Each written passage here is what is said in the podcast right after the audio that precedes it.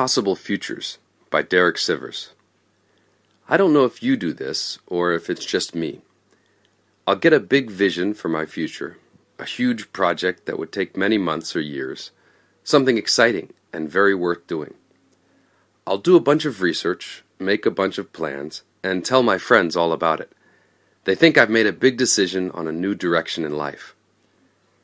Then a month later, I have a completely different vision, something unrelated to the previous one, something I'm more excited about. And the process repeats. I used to feel bad about this, like I should stop having new ideas for the future and just stick with one. I used to feel bad for not doing them.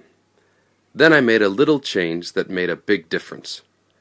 I made a folder on my computer called Possible Futures. For each big plan, I make a new file in that folder and put all of my ideas and research into it. Now I can daydream all I want, not feeling bad that I'm not taking immediate action on this idea, because now it's clear that it's just one of many possible futures. It also reminds me that I love daydreaming, just for its own sake. I've got 58 different futures in there as of today. A few times a year, I read through them all.